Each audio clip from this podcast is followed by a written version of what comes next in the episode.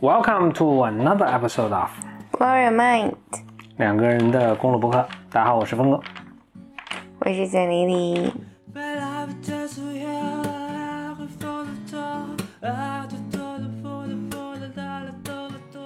咱们继续这个峰哥小本本的这个系列啊，嗯，因为这个我其实 ideas 特别多，所以我这小本本都快都快成本书了。我估计咱们永远也追不上这个速度。呃我要不以后写本书吧？行，啊，开始之前呢，我先说一下，嗯，经常收到听众来信，有些还就就很多啊，都写的挺挺挺相当有趣了。嗯，我先给大家小读两封啊，但是先说一下，我们的邮箱叫 bymradio at qq 点 com，就一个词 bymradio at qq 点 com。嗯，呃，这个第一封信是这么说的，说都是最近收到的啊。说前两天听到有关 BOSS 耳机的那一期，感到了很多共鸣。听到那一期的时候，我正好带着 Q 3 5这就是 BOSS 耳机的那个，我这好像也是 Q 3 5正好带着 Q 3 5在寝室打扫卫生，拿着刷拿着刷子刷寝室的厕所，这肯定是他们寝室的模范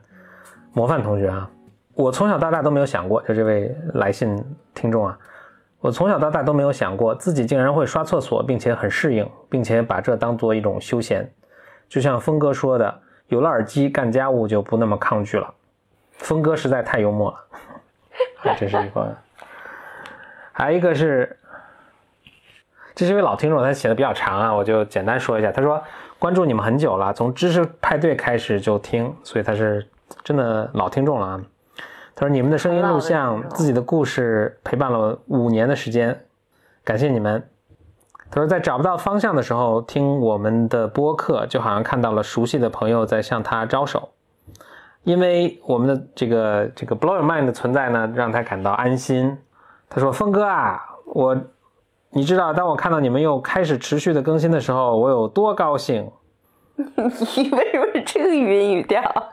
他说：“我终于不用再把以前的老播客听了又听。”谢谢谢谢你，谢谢你。还一位呃听众也是来信，他说他前面写了很多啊，都就不不不说了，但是他最后说一点，说你们的笑点很诡异，但是他很喜欢。我觉得我们笑点很正常啊，但是不管怎么样，很高兴你很喜欢。耶，嗯，我先想说一个我一直想说的一个事情吧。我先注意，我先注意到一点，就是你做在做任何，你就是你在使出各种吃奶的劲儿，其实最后发现什么最重要呢？颜值最重要。Really？嗯，OK，那这这点这个就过了话。题就过了。我不知如何。no，等会儿啊，我咱们以前说过这事儿，我那我暂停一下，然后我跟你说说咱们之前咱是怎么说的啊。OK，我跟简历讨论了一下，觉得这个没什么好说的，过了。OK，按这速度咱们还是追得上，这个挺挺好。我们最近不是在，呃，首先，啊，至少我啦是比较爱读书的，另外就是我们，我跟简历，简单心理吧，我们我们简单心理最近在一直在做一个简单共读的一个项目，就是小伙伴们一起来读书啊，然后我跟简历里呢都会有一些领读啊等等，也有音频。我觉得我最大一个收获啊，就是一，首先大家真的要学会读书，嗯，这还不是说你要就是特别有纪律的，我就每天定时读，当然这也重要。那重要的是你真的要学会是怎么有效的读书。其中最重要的一点，我觉得是，不是所有书都值得读。呃，嗯，当然固然是。另外就是，不是所有书都写它可能值得读，但它写的很糟糕。嗯就有很多，哪怕有些值得读读的书呢，也写得很糟糕。所以，怎么学会会读书，这是一个挺重要的技能的。就有点像，我想想，我想不出什么比喻来，或者就是，或者就是，就好像你，比如你跟一个人一样，你知道你可以从他身上可以学到很很重要的东西，但他比如说是一个特别不善于交流的人，所以你就要你就要把自己的这种获取知识的技能提升，这样你才能从从他身上学到好有用的东西。嗯嗯，而不是像我，比如说峰哥这样，就本来就很善于表达，就能表达出很多东西嘛。所以就大家学会学会读书，那其实可以开始的一个点就是有一本很著名的书叫《如何阅读一本书》，大家可以先读读这本书。但我觉得这个有点什么，如果本来就不会读书，我怎么再读一本书去学会怎么去读一本书？这样很悖论。另外，他那个特别学术，我觉得也不见得是读书的最好的方法。那你为什么要推荐呢？就因为没有没有更好的书了，可能有一天我写一本就是如何读一本书了，就，但是他但是他里面说的有一点我觉得特别重要的是，他说你在认决定去读一本认真读一本书之前，你都就随便就是快速翻翻，他还有一套怎么翻的方法呢，就是比如要看目录啊，你要有什么选一某一章啊什么，就是你快速翻翻，然后你判断，比如你用半个小时时间，你判断，因为你读一本书可能比如六个小时、五个小时，啊，还需要半个小时来判断啊！我一我觉得两分钟就判断完了。你你比较快了。总之吧，你花一个相对短的时间去判断，考虑到你要投资，比如四五五六个小时去读一本书，那你花比如二十分钟你去做个判断，说这是不是一个很好的值得你读的书，呃，或者值得你读到什么程度的书，这很重要。呀、所以我就想提出这一点，就是学会读书是很很重要的一件事情。我我我可不可以发表一下我的观点？当然可以了，需要我暂停让你发表吗？还是怎么讲？就你发表的观点是值得适合被录音的吗？可以可以录音。嗯就是我自己觉得读书这件事情，我小时候特别爱看书，嗯然后我想为什么那时候我那么爱看书，因为因为我我家不让我看电视，嗯，然后我从小其实是没有看电视这个渠道，那时候又没有没有不能上网嘛。嗯我觉得你大脑唯一能够被什么东西抓住就是文字，嗯所以不管这个文字是什么，然后我都是会想看一看的。呀然后当然有有一些书就比较好读，比如说小说，嗯然后呢你就或人物传记，你就哗啦哗啦哗啦就看完了。嗯然后有一些书特别不好读，那就不读了呗。我我想说，我整个 point 是这样的，就是读书它本来应该是一个让你感到很身心愉悦的一件事情。那有读书有不同的功能吗？比如说，我是想，我就需要学微积分，比如说不管因为什么原因，嗯比如说高考需要考微积分所以这个是学习。啊、嗯，我觉得学习和读书好像在我在我的脑袋一直是两个概念。呃，或者这么说吧，那我理解是，有时候读书是为了就是消遣的，那有时候读书是为了学习，甚至比如说我刚才说那本就如何读一本书，它是它覆盖的内容是没有包括消遣的，就是消遣那就当然随便你怎么消遣都行，嗯。啊，它只覆盖就是读书为了学习的这部这个框架，明白。嗯，sad。我可能现在没有读什么书是为了学习的。嗯，而且就是这个，就比如说我读小说对我来说是一个相对困难的一个事情，嗯。我我很少看，就是也有偶尔有小说我很喜欢能看进去，但我觉得大多数小说我都是完全看不进去的。和人物传记呢？人物传记还可以吧？呃，你看他写的好不好？就是，嗯对，其实我说的就是他写的不好，就大多数就是写小说的人跟写那个呃那种书叫什么，就是 nonfiction，就非非虚构的书的，当然当然人物传记也是非虚构的，但比如说学社会学的书或者经济学的书啊，经济学的书十本中有九本写的都很烂，嗯，那这个就是作者的水平嘛，整体来说是这样。嗯但我觉得小说也是，九本中十本中九本都写得很烂。这倒也是真的。啊，这可能有一本，所以我我觉得就是，比如包括你你在说你小说你觉得比较好读，或者人物传记你觉得是比较好读的话，肯定也不是所有都你都读对嗯，我像最近我其实看了几本，你算人物传记吧，它可能是写个事件，有有点像报告文学，这个还用这个词吗？像报告文学，就是比如说。呃，一个公司的它是真事儿了，一个公司的一个比如飞速成长的一个过程，嗯直到它又又 ra 掉了这么一个过程。知道我觉得写的是相相当一般呐，他还是很，我就不说是，反正是得奖作家什么的，就是非就是还按说是水平很好的。但如果不是我对那个事件本身很感兴趣，我是真的很难读下来。我觉得写的很差劲啊，就是。嗯另另外一个，我觉得能从这个可能要传递的，一是传递第一个点就是确实很多书写的很烂，所以得看看就得了。你得有一个去，就也不是我我其实反而意思是这样，就是它书写很烂，但它里面可能有珍宝，对吧？嗯如果你有具备这个能力，就是你能够比较迅速的把这个珍宝弄出来，就好像都跟矿山一样，对吧？就是大家去就是挖不出什么东西，但你能够迅速把这个挖出个什么东西，其实这是一个很重要的一个技能。嗯。嗯，如果你掌握这个技能的话，其实你反正比别人有优势嘛。哎，我能不能把这个技能总结成做 research 的能力啊？因为我自己，我可能我自己读书没有这个体验吧，嗯。就是因为你你描述的过程更像是我要从我我是有目的的要找一些信息。我举个例子，比如说我想看，嗯，我就举我最近在看的书吧，就是他们翻的弗洛伊德的文集，对，呃，然后他有就是现代的这种心理学的精神分析师对他弗洛伊德的某一篇文章进行讲解和解读，我就翻了翻，在大概五分钟以内，我就决定这个书我不看了。嗯嗯，因为因为我觉得很难从，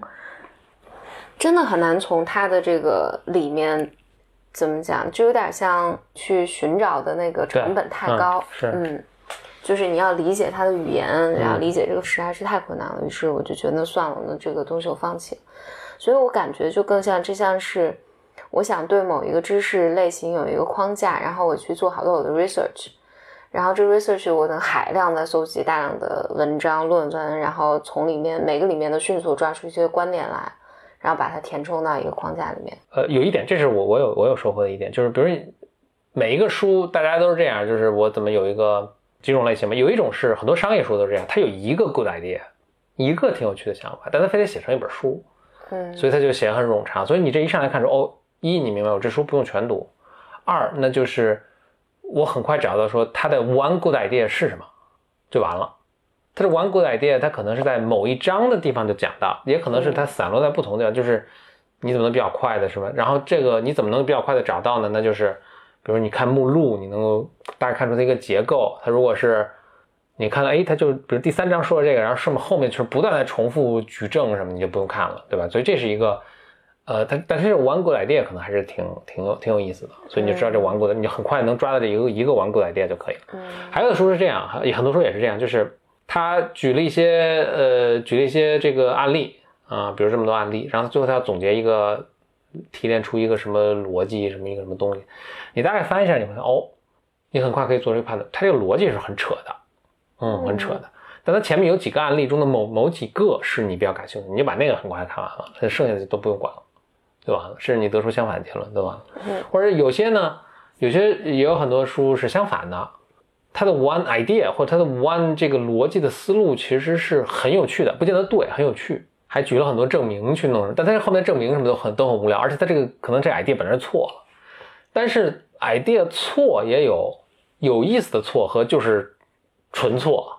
对吧？所以你有一个判断说这个 idea 是有意思的错还是纯错。如果如果是有意思的错，那我可以看看，哎，它的逻辑是什么？然后我能产生哪些联想什么的？对，如果纯错，的就算了，扯吧，就你就看看这个作者是谁，要把他拉黑什么的。就是，所以你就是，这可能没法，我也没有总结成一个什么一个点，但是我能看到，我能至少看到是一个情况，就是你看到这个书它不好，它不好也有好多种不好，就是幸福的家庭都一样，不幸的家庭有 N 多种，好的书可能差不多，不好的书它有 N 种不好的方式，知道吗？嗯，那你就去啊，去看它属于哪种不好的方式，然后。这书里有没有我值得挖的东西？然后你就去挖去吧。嗯嗯，哇，我我我听我听你这么讲的时候，我就觉得你我真是太不一样了。我看书从来不会以这种目的，就除非我要我我就是想在这个领域，我想搞清楚一件事情，我才会这么去看书。嗯，否则的话，我我我觉得我看书的时候都是渴望在书里得到一些情感的情绪上的。共鸣或者震荡的，就是不是一个我我我来抓重点，或者我来对，当然当然就是或者这么，比如我也有看书，或者可能更对我来说更多是看电影的时候，我会需要这样。但你但人总需要获得知识和 就是这书也不能说，可能是个论文，可能是是个是报纸什么的，就是或者播客，或者是。看看课，就是你你你获取知识 总要通过某个渠道去获取。对，那那我懂了。我我我觉得我我一般把你说这种获取知识啊或者什么都把它看作是工作或学习，嗯嗯，然后我不会把它看作是我去读书，嗯嗯，或者那就其实其实我想说的就是那学学会更好的学习吧，这我想说的就是学会更好的学习。嗯，很多人是不会的，我发现是很多人是。对，如果这么说，我觉得做 research，我我我我自己的语言一般说这是做做 research 的能力，就这个是极重要的一个人生技能。嗯，哎，我还想再加，我还想想想想到一点，就是我我不是上学特别早嘛，嗯，然后上高中的时候，在很长一段时间里面，老师老师会说说，你你先看一下这个书的目录，我是不知道这个什么意思的，因为这个书书的目录对于我来讲完全看不懂，嗯。就我根本不知道这个目录对于为什么要看目录，我觉得它没没有肉，然后就是为什么要看它，我一直到上高三的时候，哎，我上到大学了，我才突然有一天理解为什么要看目录，是。嗯。我前两天听了一个很有趣的一个呃故事吧，算是。他说目录这个东西，嗯。你想以前应该是没有目录的，嗯，就是在印刷术什么是是或者以前这个人写东西很短的时候，就是没有目录的。你看一个文章是不需要有目录的，你就看就完了。嗯后来欧洲的等反正印刷术很普及，然后它的，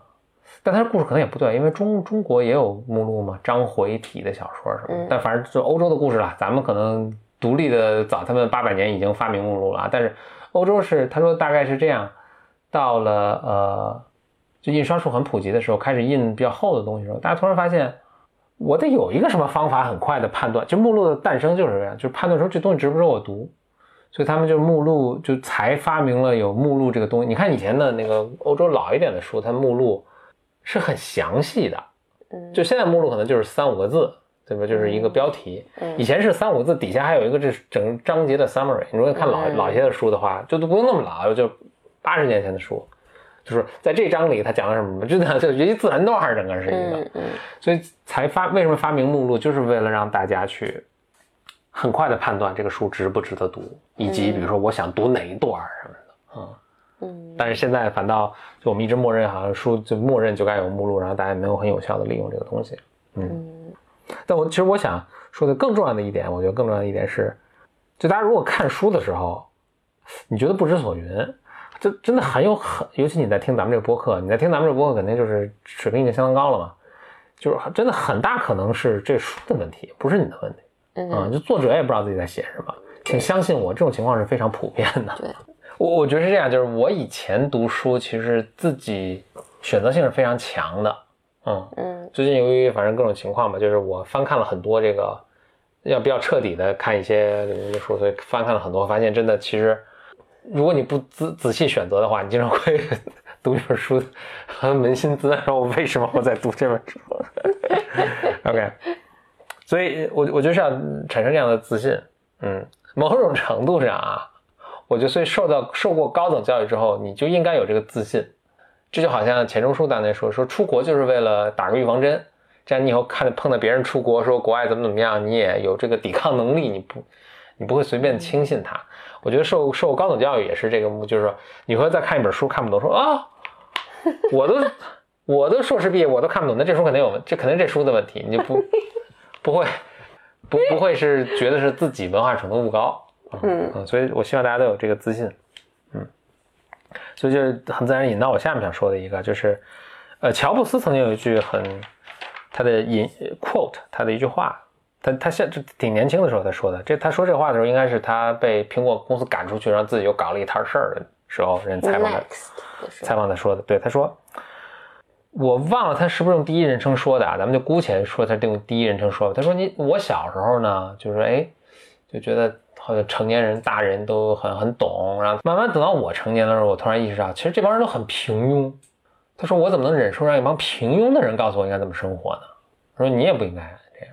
就结合咱们刚才说这个书，很多书都很烂的这个，就是。就反正你有，我觉得这是人人生做出改变、创造的一个大的勇气了。勇气的第一步，就是你突然发现，其实很多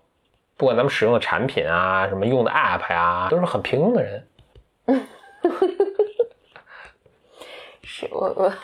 我我我我，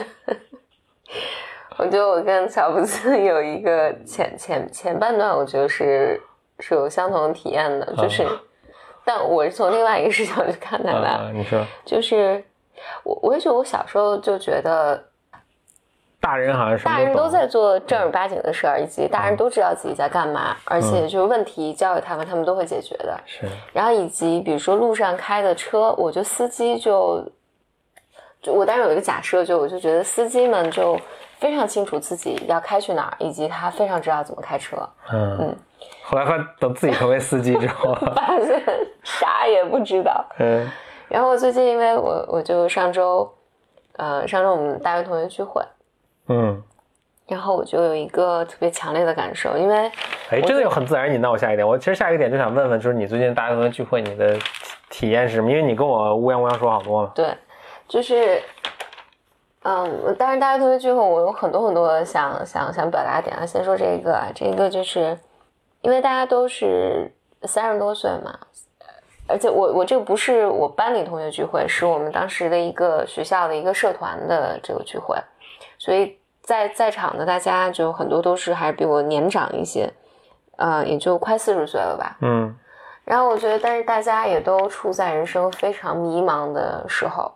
对，然后他们也都就很多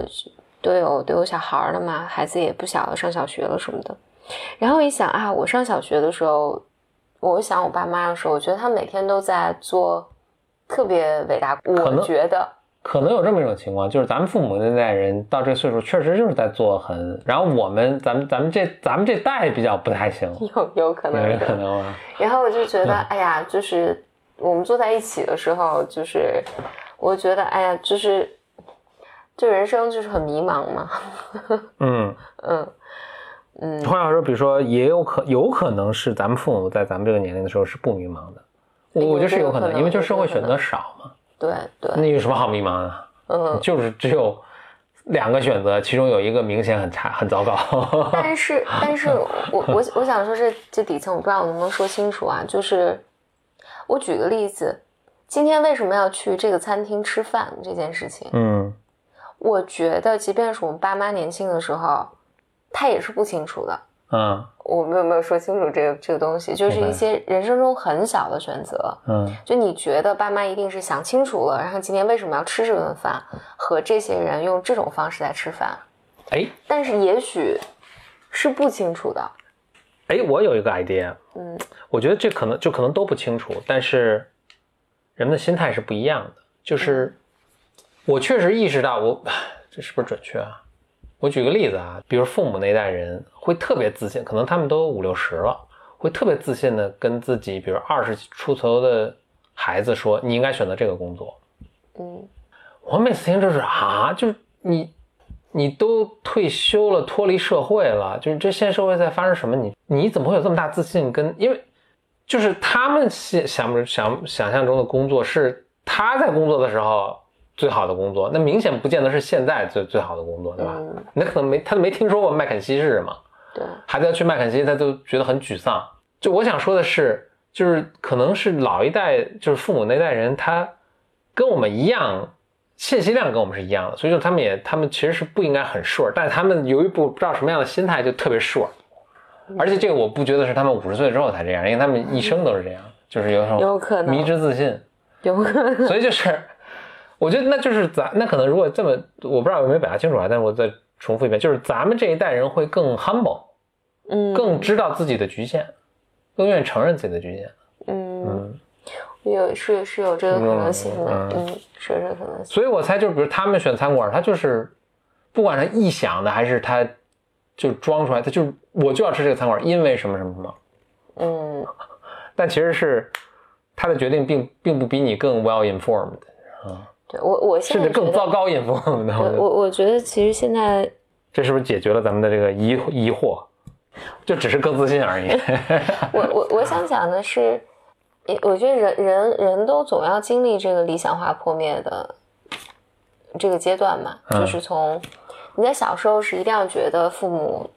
比你强，就父母知道自己在干嘛，嗯然后这样你才觉得安全嘛。嗯然后直到你有一天，就有有人很小就发现了，有人是可能到三十多岁才发现，就是父母不是什么都可以的。嗯然后你会发现老师不是什么都可以的，或者你的长辈不是什么都可以的，嗯就大家都不完美，然后这世界也不完美，然后你就要经历一个非常痛苦的这个过程。但这就是分离和成长嘛，嗯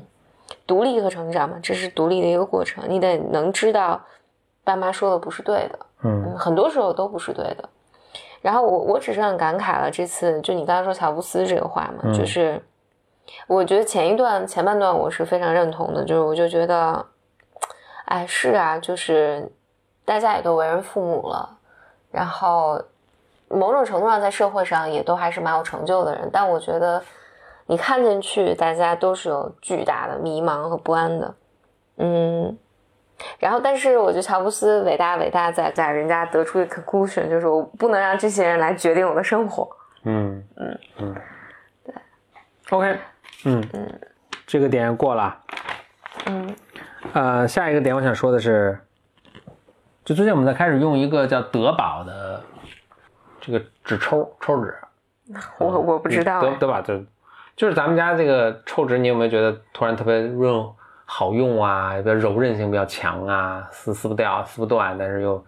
反正质力智商这不是质力，品质好很多。嗯嗯，那顺便说一下，德宝并没有 sponsor 本播客节目啊，只是我们这确实用了，觉得很好。嗯，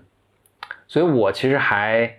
我觉得我如此的感慨，因为我以前就是我想纸抽跟纸抽还有什么区别，就随便都随便买，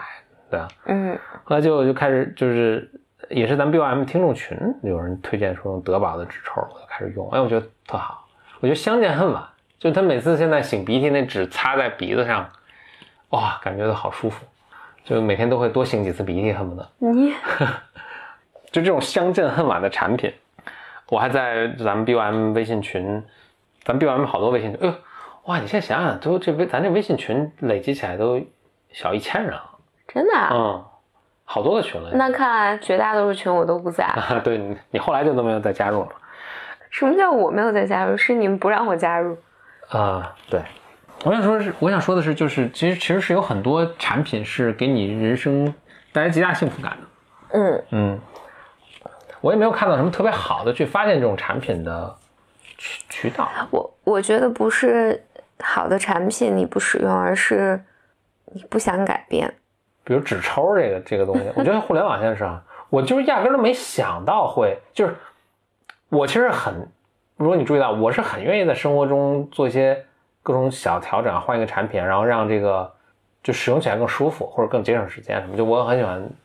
各种各样做这种这种事儿。所以比如说，你看我我举个举个例子说明这个，比如说我的那个显示器的那个摇臂，嗯首先很多人都不用摇臂，但我就特别爱用，因为我觉得哎就方便很多。那摇臂我还会选不同的，试试哪个摇臂是让我，比如说这个阻阻尼呀、阻抗啊，然后它这可调节的这个角最最最就是最最好。但我我我要提一个反 argument，就是，那比如咱家的床单、被罩，嗯，什么材质的，这都是我在换。是，睡衣什么材质的，是我在哎换。这就是我的 point，就是、其实如果换一个好的东西，就都会 appreciate，但是每个人他只他可能比如就他只只是他最 care 的那部分他会去去研究，所以我在想的是，就是如果有个很简单的方法，比如说如果有个更好的那个呃呃纸巾，我是愿意使用的，但我我就没有都没想到去去，嗯。我就没有 care 到足够去去做，还这还去比较啊什么什么这，但是如果有谁能很简单的告诉我什么这样，然后我就直接去用，我是愿意去用的。还是我想说一个词，就是这个叫什么 product discovery，就是怎么去找到一些很好的产品。但这产品可能你说对你对你没那么重要，所以你不会去很嗯细心的去研究什么的。包括在包包括最近双十一买的锅，虽然很沉，但是没有油烟，嗯嗯嗯，就是对就没有很好的这种发现这些产品的方法。有啊，小红书就我没用过小红书了，但我我我不知道，我但我猜就是，我不知道，就比如说就类似这样的这种什么海淘或者什么，你有多信任他的推荐？因为其实他们肯定都是都是广告都是，收钱的嘛，对对，而且就是他推荐的东西是巨多，哎，这我只需要一种品牌的纸抽就完，你给我这 就是。但是这这挺困难的，我觉得他得了知道我的使用习惯，知道我这皮肤是干燥的、油腻的或者什么，就这这当然确实也很困难，我也所以我我确实不知道该怎么去那什么，有没有什么？就英文有个网站叫什么 Product Hunt，它是里面推荐什么，但是就推荐各种你能想到的一切各种产品。但但我我在想是这样的，就是如果一个网站真的给你推荐各种你想要的产品，你当你看见纸抽的时候，你是无动于衷的。这个是恰好是感谢咱们 B M B M 听听众，我估计是就它需要一个人来给你推荐。对一个人他反复的告诉你，或者就是或者还有就是，我觉得一个经验是，咱们去朋友家做客，啊，你都会嗯、你都会从朋友家看到，哎，这东西挺好的，对对我我也要一个我。举个很很什么的例子，就是我怎么用 BOSS 耳机，一大原因就是当时我看张小伟在用。嗯我其实一直有想，哎，要不要去买个降噪耳机什么，但就没有付出。但就他这有产生两个东西，一个是让我，哎，比如我试用了一下，张小雨说的怎么好啊，我就觉得，哎，这个 BOSS 耳机可以用。另外，它是当你看到别人用的时候，你更容易付出行动。否则我这个可能就是一直就是一个想法，我并没有真的去，我也没去研究，我也就就怎么说呢？或者那就是就结交有品位的好朋友。所以就是也不一定，呃，我觉得不一定是一定要有品位吧。我觉得你去谁家都都会看到一些，哎，他们在用这个还挺好用的，OK，，就是，所以我觉得这个重要重要性可能还是你生活要生活里要有一些朋友，嗯，就是而不是互联网上的这种远程交流。都都能够邀请你来家的朋友。对你，你一定要 in person 见到这个人。嗯嗯，，OK，下次咱们上张张小伟家吃饭去。行，嗯那好，那这就是 Blow Your Mind。哦，对，大家其实也还有不少来信问说，峰哥这个找着找没找着那个赞助商？很遗憾的，还没有找到。但是，但是，我觉得是赞助商还没有找到我们。呃，这个我觉得也是，就是中国播客行业这个 没别的播客可能活得挺好的。没没没没，还没没有发展到什么。就是你听国外的播客，就是我我听五分钟就塞进一广告，当然我也不厌其烦了，但是但我们的广告肯定肯定是非常就是特别自然，而且非常精彩。所以就是我在跟你说啊，就是特斯拉和那个戴森，呃，美善品，呃，这个。呃哦，今天有一个，今天听友推荐了说可以去找那大疆无人机来赞助，我们还研究了一下，说这个怎么能跟 Blow Your Mind 联系上？不管了，反正我觉得是能联系上的。总之吧，就是跟在跟你们说话，你们请啊，但但没关系，就是但咱们就是大多数听众啊，没关系，咱们这个这个不着急，反倒是呢，如果你听了我咱们 Blow Your Mind，你觉得你有朋友会喜欢，能从中受益。就是希望你把 Blow Your Mind 推 Blow Your Mind 推荐给他。Blow Your Mind 在啊、其实各大就是苹果自带的呃那个 Podcast 播放器上有，然后咱们国内各大这个